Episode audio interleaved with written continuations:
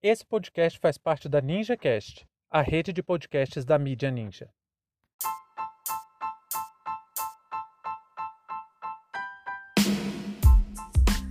Câmara dos Deputados aprova educação como serviço essencial.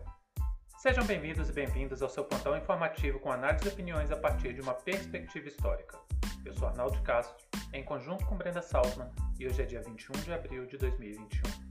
Para você ter acesso ao nosso conteúdo completo, visite historiaoralpodcast.com.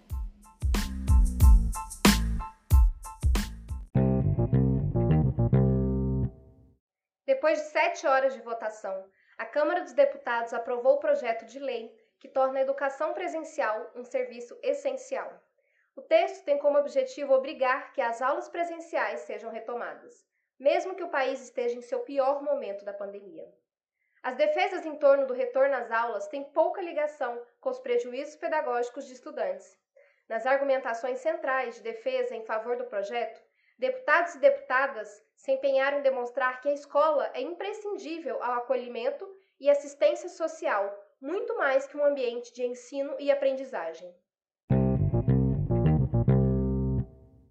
Pessoal, antes de comentar a aprovação desse projeto, eu queria só fazer um adendo do episódio de ontem sobre a legalização da maconha. Nosso querido parceiro Leve, do, do canal Camarada Gringo, aliás, sigam o Camarada Gringo no YouTube, ele fez um vídeo falando sobre racismo e proibição da maconha nos Estados Unidos. E consideramos que seria muito bom colocar um trecho da abordagem dele mostrando que o caráter racial do proibicionismo não é uma particularidade da guerra às drogas no Brasil. É, na verdade, um projeto sincronizado que teve como base principal a política antidrogas dos Estados Unidos o governo aproveitou a angústia entre os dois grupos de trabalhadores para criar a guerra às drogas, tratando os latinos como vilões. A associação entre a planta e os latinos também se popularizou. Inclusive, a palavra institucionalizada para se referir a ela era marihuana, sendo que antes de se estabelecer essa associação entre maconha e latinos, usava-se cannabis em pesquisas e popularmente. Muito obrigado pela contribuição, Lev, e esperamos que você participe novamente o mais breve possível de outro episódio do HOP. Mas o tema de hoje é a aprovação do projeto de lei da deputada Paula Belmonte na Câmara dos Deputados que colocou a educação presencial como serviço essencial. Gente, eu acho sinceramente que esse tema é o tema do momento. E para minha surpresa, pasmem, professores e professoras não estão nem sabendo disso. Veja bem, o problema, a discussão não ganhou nenhuma dimensão. A gente fica tão preso na própria bolha que não consegue ver que assuntos urgentes não tomam a dimensão que deveria. E volto a repetir, eu sou professor e nem a minha bolha educacional está debatendo isso. Isso para mim é um absurdo, mas tem algumas coisas que indicam esse vácuo no debate. O primeiro é que mostra como a política de desestruturação dos sindicatos foi o elemento crucial da direita brasileira. O Simples do Distrito Federal não conseguiu levar essa discussão nem mesmo para dentro das escolas, ou seja, nosso principal elemento de luta não está sendo capaz de dialogar nem mesmo com a categoria, e isso é muito preocupante. Nós somos uma categoria gigantesca que não consegue se organizar para nada. Não que eu acredite, não que eu me iluda que todas e todos os professores são a favor da interrupção das atividades presenciais, até porque nós estamos cansados de trabalho remoto. Você pensa que professores e professoras estão satisfeitos com isso? Engano seu. Quem mais quer voltar para a sala de aula somos nós.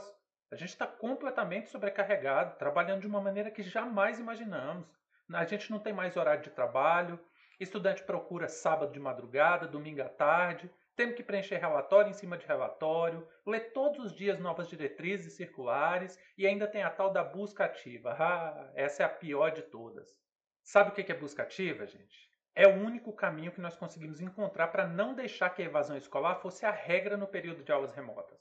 Nós temos que correr atrás de estudantes, pedir quase pelo amor de Deus para que as famílias nos ajudem a manter os estudantes fazendo as atividades. E muitas famílias, obviamente, têm seus motivos de não conseguir manter as atividades remotas com a regularidade que deveriam, porque o governo simplesmente se omitiu, não fez nada para criar condições para que essas crianças pudessem estudar. Aí, na maior cara de pau, alguns parlamentares aprovaram um projeto dizendo que a aula presencial é serviço essencial. Vocês precisavam ter assistido. Joyce Hausman falando que apenas o Brasil e o Sudão não voltaram às aulas e defendendo o retorno imediato porque o mundo todo já voltou.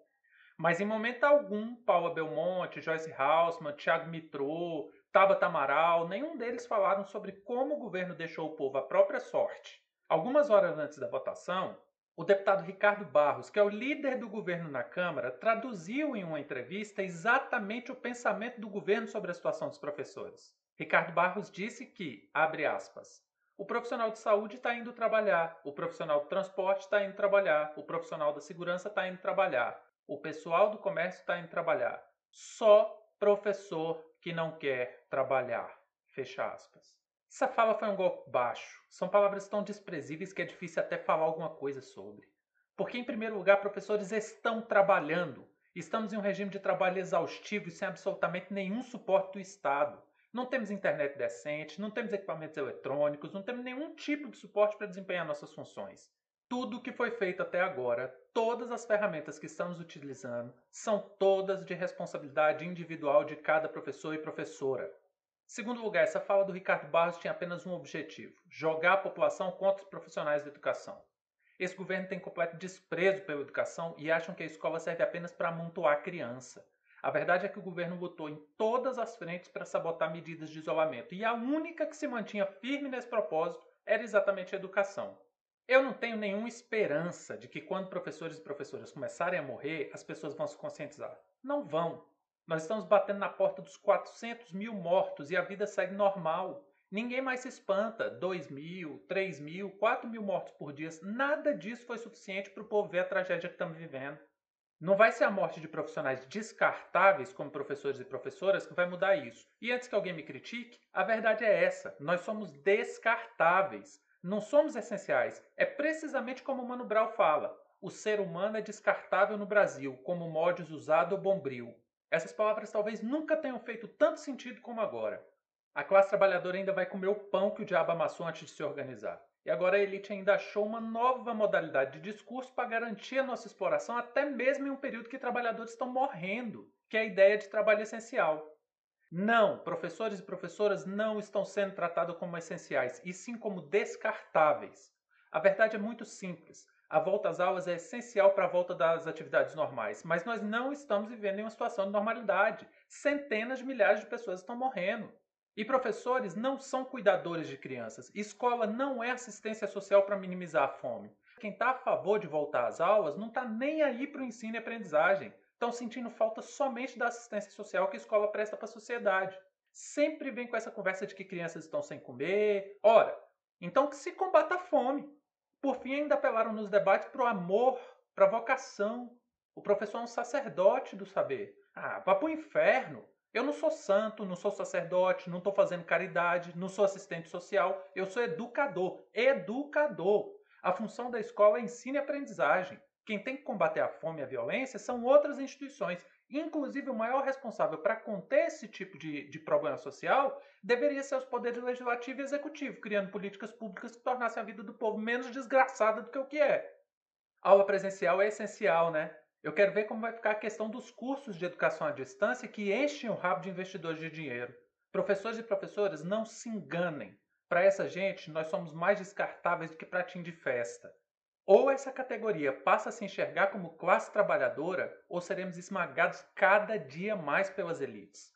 E só para finalizar, educação é tão essencial, mas tão essencial, que o projeto de reforma administrativa que vai ser aprovado esse ano tira professores da lista de carreiras do Estado. Então não se enganem, você está sendo jogado para a morte. Você está sendo colocado para enfrentar um problema que não é seu, que faz parte exatamente da total omissão do Estado frente aos problemas que a sociedade brasileira enfrenta e que ninguém quer se responsabilizar. Aí estão tentando jogar essa responsabilidade para as costas de professores e professoras. E ainda usando como mote discursivo para isso a ideia de que nós não queremos trabalhar. Por fim, gente, eu peço a todas e todos vocês que estão ouvindo, se solidarizem com essa causa. O Estado tem mecanismos de combater a fome, de combater a violência, de combater diversos problemas, inclusive a defasagem educacional. Então vamos cobrar isso e não que pessoas se coloquem na linha de frente sem necessidade. Nós podemos desempenhar as nossas funções, ainda que não seja com a excelência que nós queremos, de forma remota nesse período tão grave da pandemia que nós estamos passando. Fim de papo.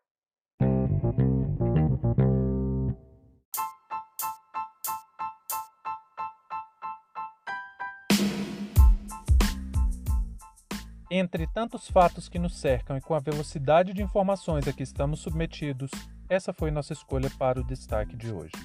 Se você quiser participar do nosso financiamento coletivo, acesse catarse.me história. Muito obrigado a você por prestigiar nosso trabalho e até a próxima.